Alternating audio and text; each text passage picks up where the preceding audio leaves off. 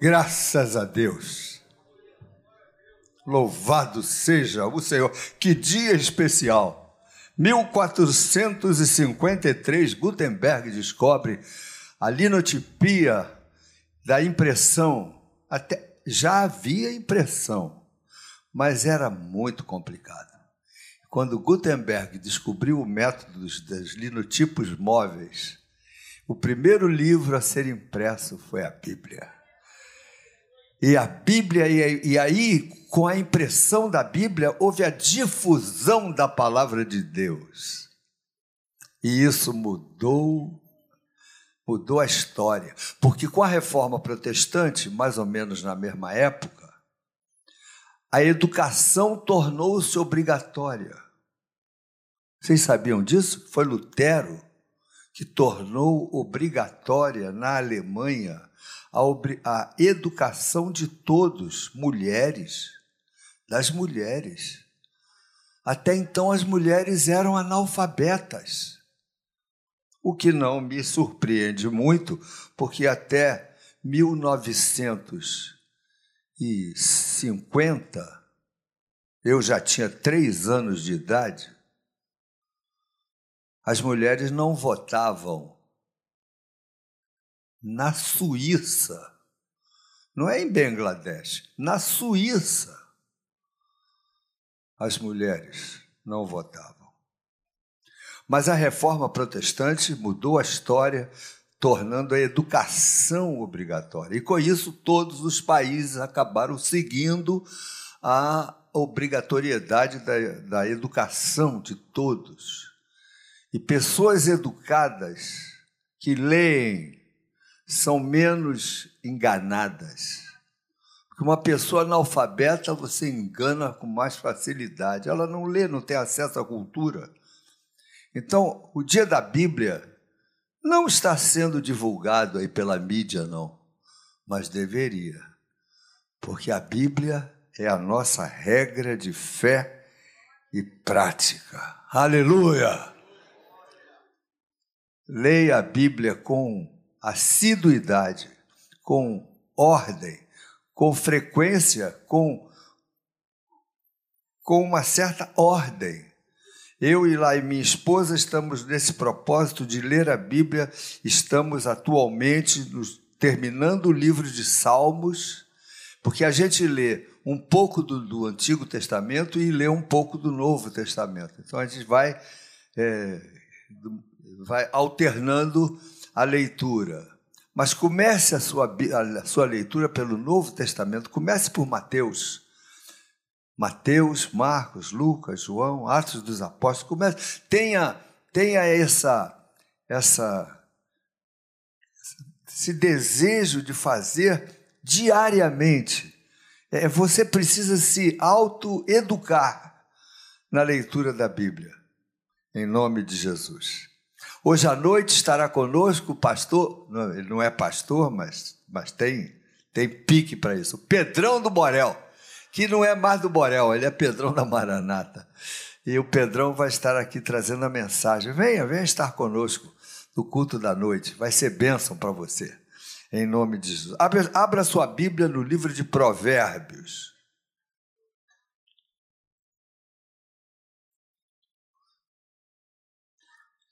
Eu queria ler dez versículos do livro de Provérbios, do versículo 20 ao 27, sete versículos. Provérbios, capítulo 4, versículos de 20 a 27. Provérbios, capítulo 4.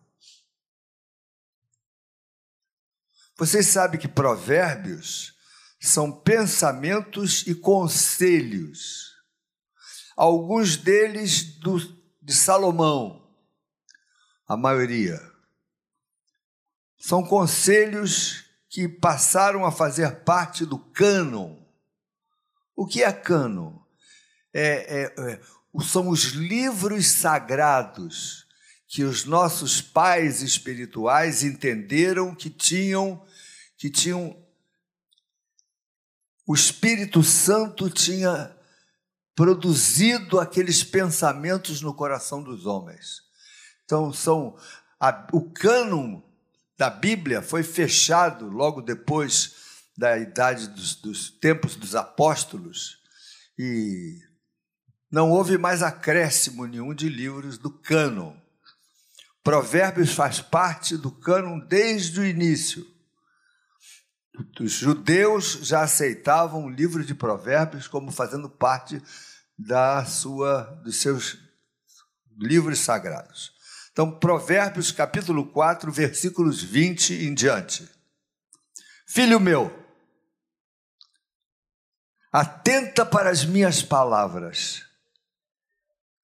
Aos meus ensinamentos, inclina os ouvidos. Não os deixes apartar-se dos teus olhos. Guarda-os no mais íntimo do teu coração porque são vida para quem os acha e saúde para o seu corpo. Sobre tudo o que se deve guardar, guarda o coração, porque dele procedem as fontes da vida. Desvia de ti a falsidade da boca e afasta de ti a perversidade dos lábios os teus olhos olhem direito e as tuas pálpebras diretamente diante de ti. Pondera a vereda dos teus pés e todos os teus caminhos sejam retos. Não, não declines nem para a direita nem para a esquerda. Retira o teu pé do mal. Ei, texto lindo, hein, gente? Ô texto rico, hein, pessoal? Eu quero destacar o versículo 23 não vou falar muito, mas eu queria que você levasse para casa, você que me escuta pelo YouTube, prestasse atenção no que esse versículo está dizendo. Ele precisa ser analisado com profundidade.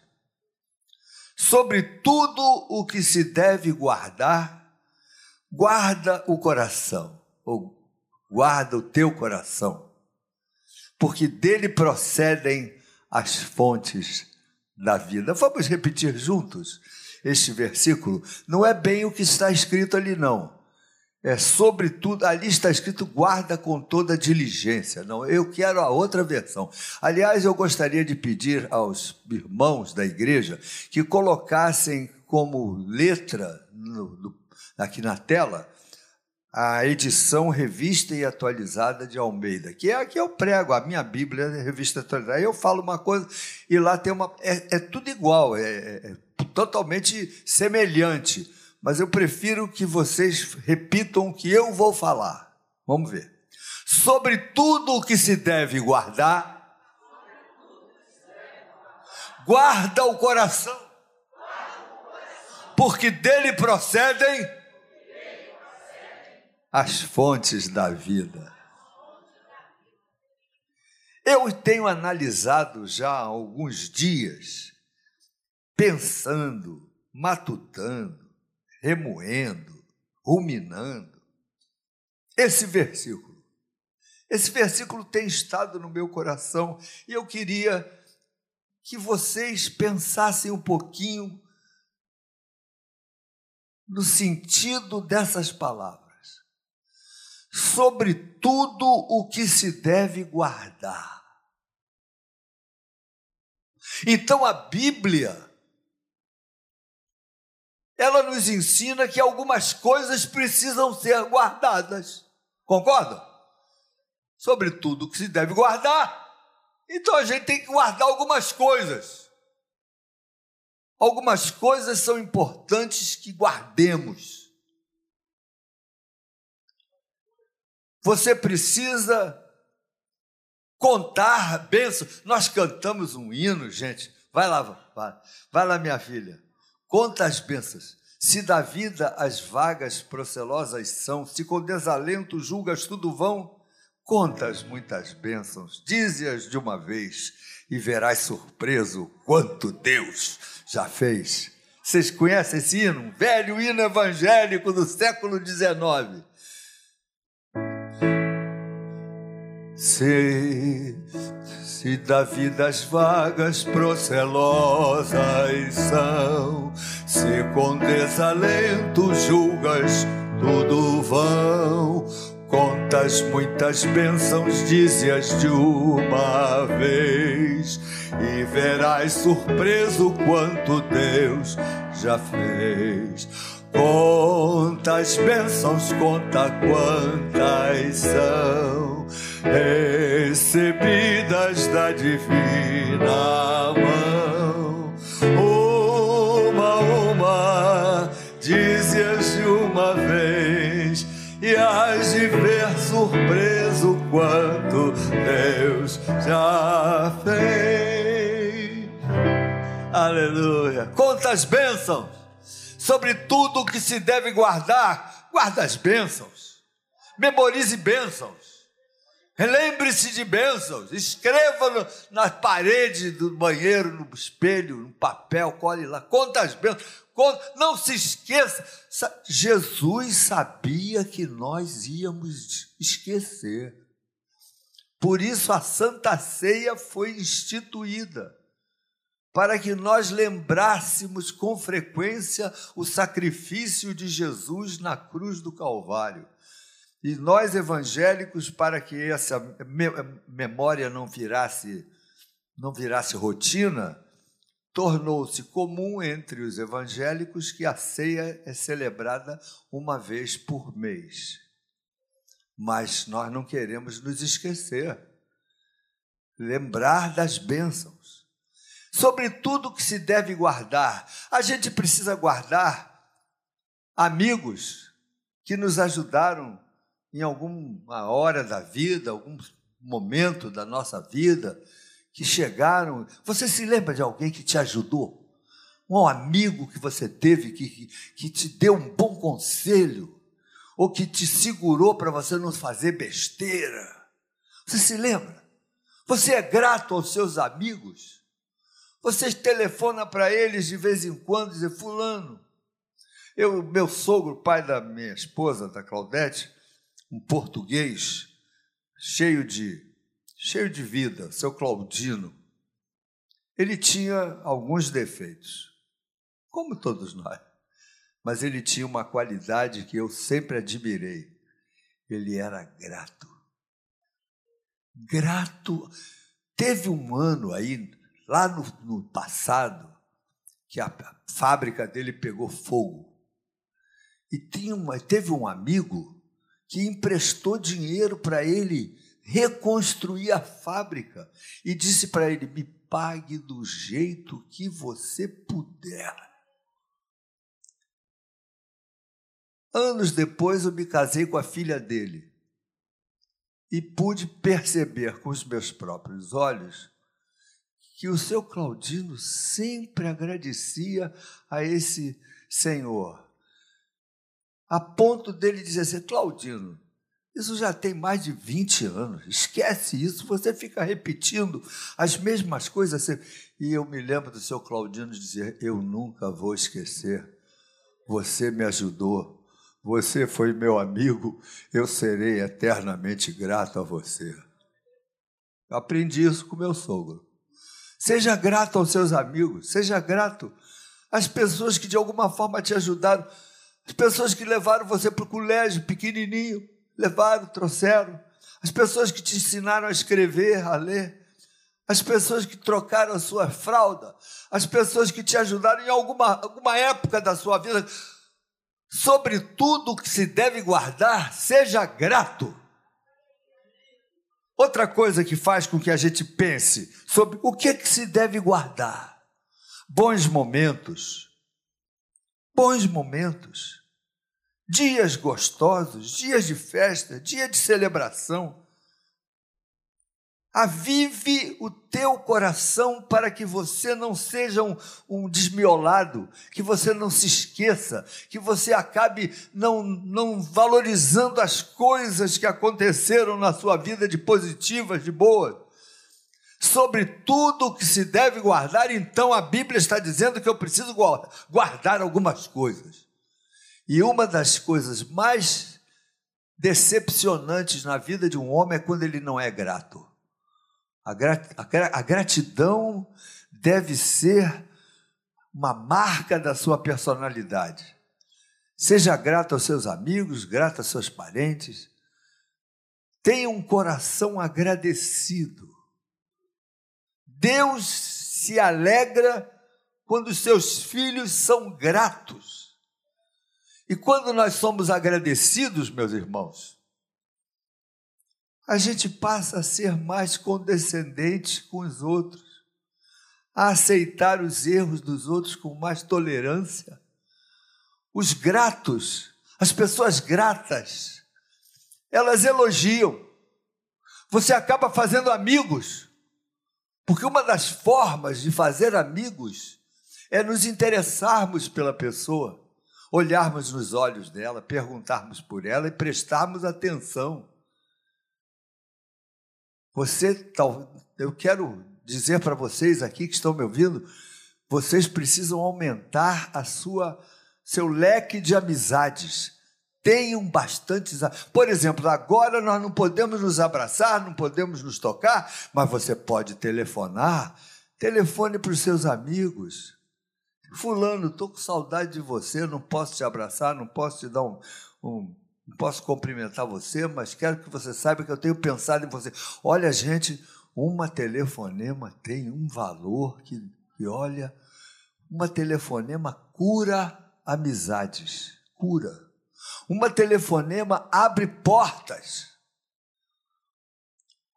Então eu quero desafiar vocês a serem gratos, porque a Bíblia diz que a gente deve guardar algumas coisas, guardar memórias, guardar. Eu, por exemplo, gosto de guardar até poemas. Decoro, sempre na minha vida eu decorava poemas. Tenho uns cinco ou seis decorados, poemas, de Júlio Salúcio, dos cisnes, dois cisnes de alvacentas plumas. Um, um, dia um cisne morrerá por certo, quando chegar esse momento incerto em que talvez o azul do lago se tinge, que o outro cisne nunca mais cante nem nade nunca ao lado de outro cisne. De vez em quando eu conto isso para minha mulher. Sobre tudo que se deve guardar, guarde bons momentos. Aviva o seu coração, não seja não, não, não, não seja uma pessoa que vive só do momento de hoje traz algumas coisas do passado para você e seja grato. Então, o versículo começa assim: sobre tudo que se deve guardar. E eu e aprendi então que eu preciso guardar algumas coisas. Guardar memórias de amigos, guardar momentos, guardar pessoas que me ajudaram. Preciso Preciso não me esquecer das bênçãos que Jesus fez na minha vida. E quantas vezes Ele tem me libertado, me, me curado, me respondido às minhas orações. Nós precisamos agradecer as respostas das orações que o Senhor tem feito em nossas vidas. Seja grato ao Senhor. Aleluia. E quando você ouvir alguma coisa que impressione o seu coração, mete glória aí que nós estamos numa igreja pentecostal. Agora tem uma coisa, o versículo continua. Sobre tudo o que se deve guardar, guarda o teu coração, porque dele procedem as fontes da vida. E aí eu comecei a pensar como é que se guarda o coração. O que, que a Bíblia quer dizer com isso? Que eu devo guardar o meu coração. O que é guardar o coração, gente? Pensa bem. A Bíblia não está falando aqui de guardar o coração, essa máquina que é dividida em, em, em sístole, a parte da sístole, a parte da diástole, o átrio, o ventrículo, essa bomba de sangue. Não. O coração aqui quer dizer a minha mente, os meus sentimentos. O coração aqui significa as minhas memórias aquilo que eu sinto. Como é que se guarda o coração? Eu preciso estar atento e abrir os olhos e vigiar para que as coisas não entrem no meu coração e me tirem do caminho, me tirem do, do equilíbrio, me tirem da amizade. Irmãos, eu sou pastor há 40 anos. Não, não, até mais. Mais um pouco, 40, 43, 44 anos. E eu tenho visto gente que durante muito tempo esteve comigo nessa caminhada, esteve na igreja, esteve aí onde você está sentado hoje, louvando a Deus, grato ao Senhor, agradecido ao Senhor. E eu, infelizmente, vejo algumas pessoas que no decorrer do caminho se afastaram, saíram do caminho Gente que por muito tempo, não, são muitos, mas são um número considerável. Por, durante muito tempo permaneceram no caminho, criam que Jesus era o, o, Filho de Deus, o Salvador da humanidade, que nós somos salvos pelo sangue de Jesus, pela graça. E aí perdi o contato, passam-se alguns anos, voltei a encontrar com um deles, por exemplo, e você? Não, eu agora eu sou espírita. Eu estou lendo os livros de Kardec e eu sou espírita. Aí eu falei, mas então, se você crê em reencarnação, como é que você entende o sacrifício de Jesus na cruz. Porque se eu posso ser salvo pela reencarnação várias vezes, vou me reencarnando e vou eh, melhorando, vou até chegar na perfeição depois de 485 reencarnações. E por que, que Jesus morreu na cruz do Calvário? Não tinha sentido. Ele não precisava ter morrido, você vai reencarnando e vai melhorando. Não precisa de Jesus ter morrido. A, a reencarnação tira o valor do sacrifício de Jesus na cruz do Calvário. E eu fiquei pensando, como é que esse indivíduo que durante algum tempo esteve sentado numa igreja, numa comunidade, onde Jesus Cristo era glorificado, a palavra de Deus honrada, como é que ele foi parar num, num caminho desses? Porque houve um momento em que ele não guardou o coração. Houve um momento em que alguém fez um, um tipo de um comentário sobre, sobre reencarnação, sobre voltar à vida. Eu já na, na, na encarnação passada eu devo ter feito alguma coisa errada para poder ter que pagar alguma coisa nessa, a lei do karma que nós evangélicos também não aceitamos lei do karma. Cada um vai pagar pelo seu pecado. E se se converter e se arrepender, Deus perdoa. É isso que os evangélicos creem.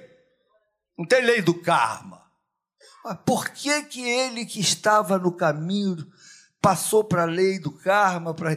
porque houve um momento que veio um pensamento no coração dele, ou alguém falou alguma coisa, e ao invés dele vigiar e se proteger e dizer, não, isso não é de Deus, eu não vou aceitar isso, ele abriu a guarda.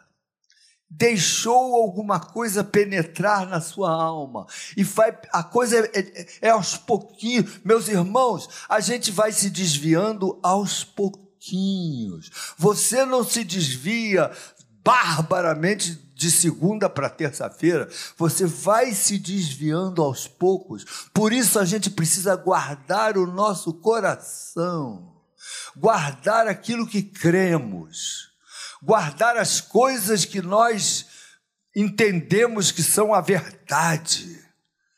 Você precisa tomar atenção e não permitir que pensamentos heréticos ou, ou, ou, ou pelo menos pensamentos não bíblicos penetrem no seu coração. Por isso eu tenho algum receio com algumas novelas, porque as novelas ensinam certos princípios que não são da Bíblia, e a gente fica torcendo pela amante. Porque a amante é simpática e a esposa é, é chatinha. Então a gente torce pelo amante, se ele se separa da mulher para ficar com o amante, é ilegal. Isso, isso, e aí vai, você vai abrindo a guarda para, para que os teus conceitos de certo e errado se deturpem. Por isso a Bíblia diz: guarda o teu coração acima de qualquer coisa. Guarda o teu coração, meu filho. Não permita que pensamentos ruins penetrem, que conceitos errados entrem na sua vida. Porque é do coração que procedem as fontes da vida. E aí eu comecei a pensar: o que é fonte de vida?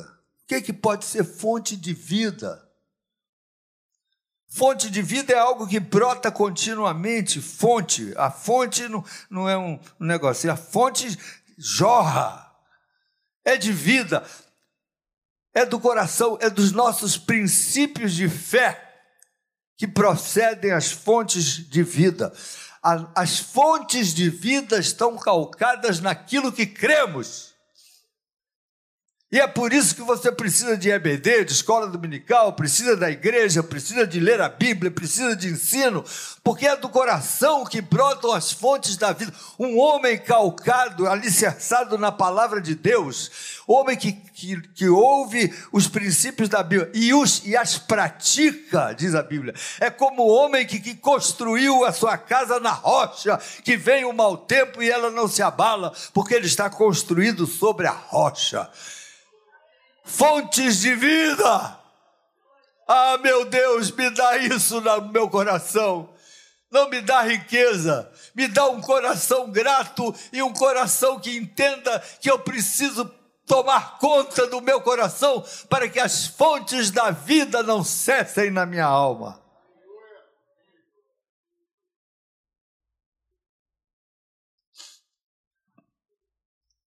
A gente vai ficando velho e a garganta vai ficando seca. Glória a Deus, tem água.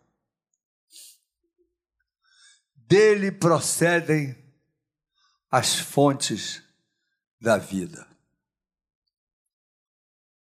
Feliz é o homem que durante a sua jornada não se afasta das fontes da vida. Feliz é o homem que não permite que os problemas, que as doenças, que as pandemias, que os dramas, que os desempregos cessem as fontes da vida. E muita gente tem caminhado por esse caminho triste.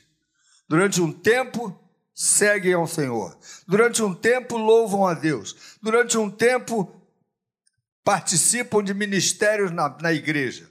Durante um tempo, cantam até no coro, fazem parte de cantata, vão, ajudam as CAC, lá vão, vão fazer visita na Casa de Recuperação pela Fé, ajudam na, evangeliz, na evangelização, fazem parte do, do pessoal do, do sorriso, cumprimentam as pessoas, querem ajudar, estão envolvidos. Daqui a pouquinho o sujeito começa a esfriar. Ele começa a olhar para o pastor e diz: esse cara está cheio de defeito. Ou então a igreja, alguém não cumprimentou ele, ele se sentiu bypassado. Essa igreja não me ama. Hoje é meu aniversário, ninguém me cumprimentou. Ninguém me falou. Está vendo? Aquele passou por mim e não, não me cumprimentou, não me viu. Por falar nisso, eu queria dar um conselho a você. Quando alguém que você gosta passar por você e não te ver, você volta lá e diz: Fulano, você não me viu, mas eu te vi. Dá um abraço aqui. Abraço agora não pode, mas, mas vai poder. Guarda o teu coração de aninhar, aninhar sentimentos de intolerância, de, de, de desprezo, de, de, de, de, tristeza, de decepção.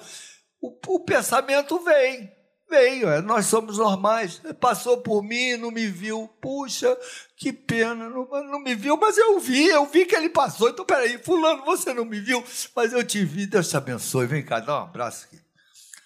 Acaba com isso, com esse sentimento de inferioridade.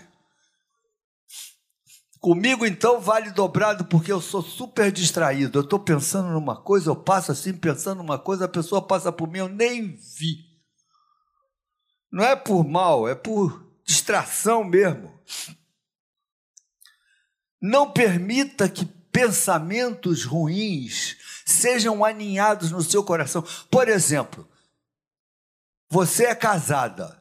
Se você quiser deixar de amar o seu marido, é mole. É só começar a observar os defeitos do seu marido. Ele tem vários.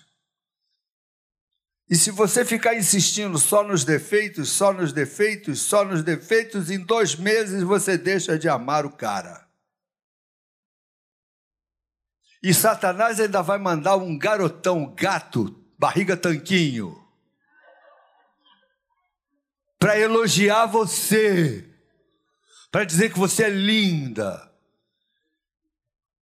E daqui a pouquinho o seu coração está longe do seu marido, já está apaixonada pelo pelo gato maligno. Pensa que isso não acontece? Mulheres vão trabalhar, chegam no trabalho, o cara que está lá trabalhando com ela, todo bem arrumado, tá, tá, tá, fica elogiando ela, elogiando ela, elogiando. Daqui a pouquinho ela já está traindo o marido com aquele cara e o casamento vai para o brejo. Guarda o teu coração, mulher. Mas agora deixa eu falar o contrário. Porque a maior, a maior, parte das vezes não é a mulher traindo o marido, não. A maior parte das vezes é o marido traindo a mulher que ele sai de casa e tem sempre uma piriguete de saia curta e, e decote. E ela, quando se inclina na mesa dele, fulano, fulano, olha aqui, o que, que você acha? E ele olha e vê o, o calcanhar dela. É triste dizer, isso acontece toda hora. Guarda o teu coração. Quando a Maria das Mamas chegar para a tua mesa, você se levanta. Você vamos, vamos tomar um café ali, minha filha.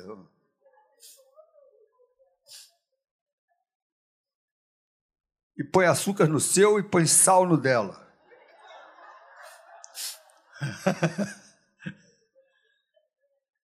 Guarda o teu coração para que sentimentos não entrem no teu coração e não vão envenenando o teu relacionamento com tua filha. Mães, a menina é adolescente e, como toda adolescente, é egoísta, chato, preguiçoso. Ah, todo não, alguns. Outros não são, mas alguns são. Aí a mãe só começa a pegar no pé da, da adolescente, só pegando, não faz um elogio. Aí a menina deixa de gostar da mãe, entenderam? E aí chega aquele namoradinho no colégio, cheio de noves fora, e a menina acha que o namoradinho é que é o, o rei da cocada preta, e a mãe não está com nada. Então, mãe, elogie sua filha ela não, não é totalmente madura ainda, ela vai cometer erros. Mas é sua filha, ame-a, ame-a acima de tudo. Mostra para ela que, apesar de tudo, você é a melhor amiga dela. E você, adolescente, respeite sua mãe, ame sua mãe, valorize sua mãe. Se você tiver tuberculosa um dia, quem vai ficar do teu lado é a tua mãe. É isso aí.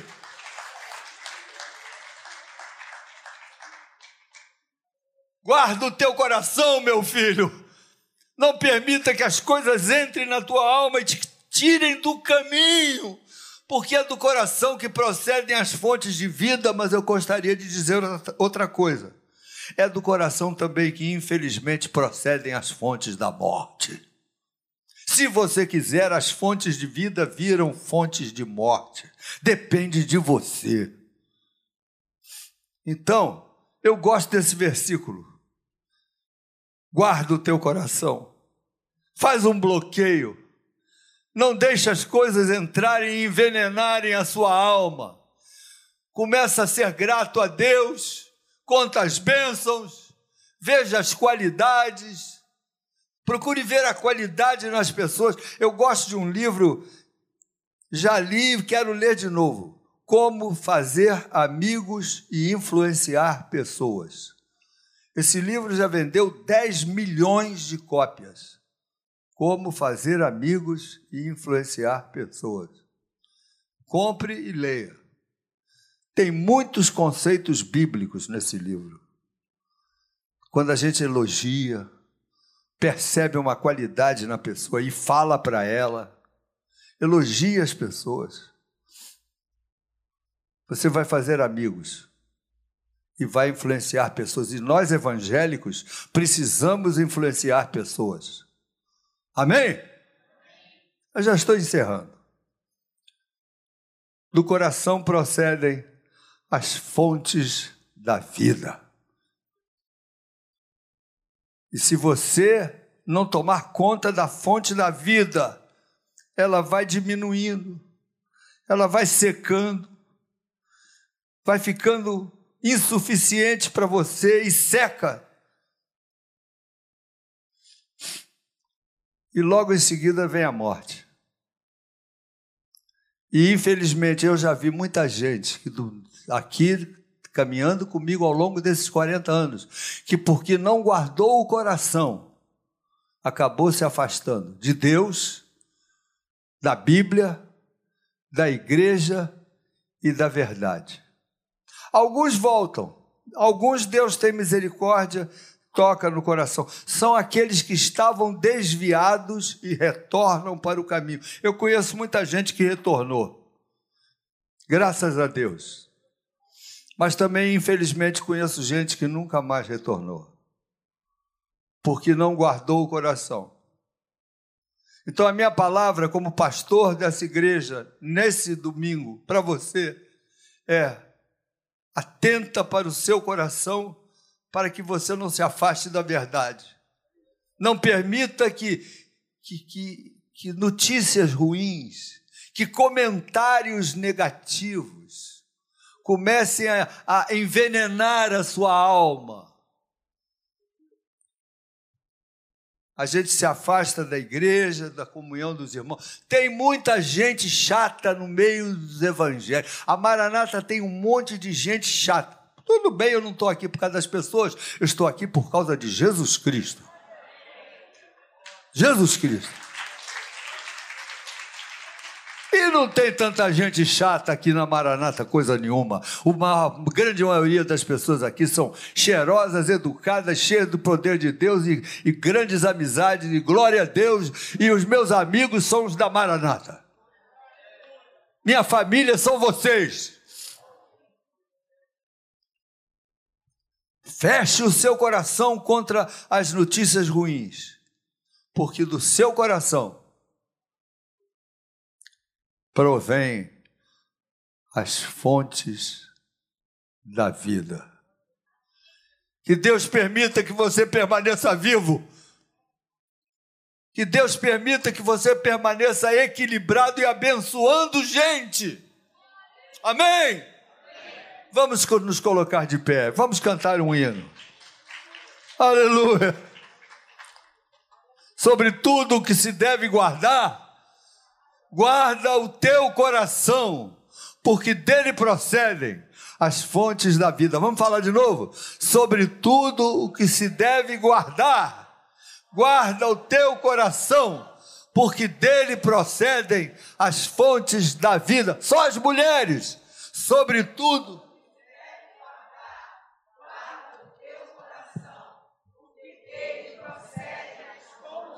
os homens, sobre tudo que se deve guardar, guarda o teu coração, porque dele procedem as fontes da vida. Aleluia.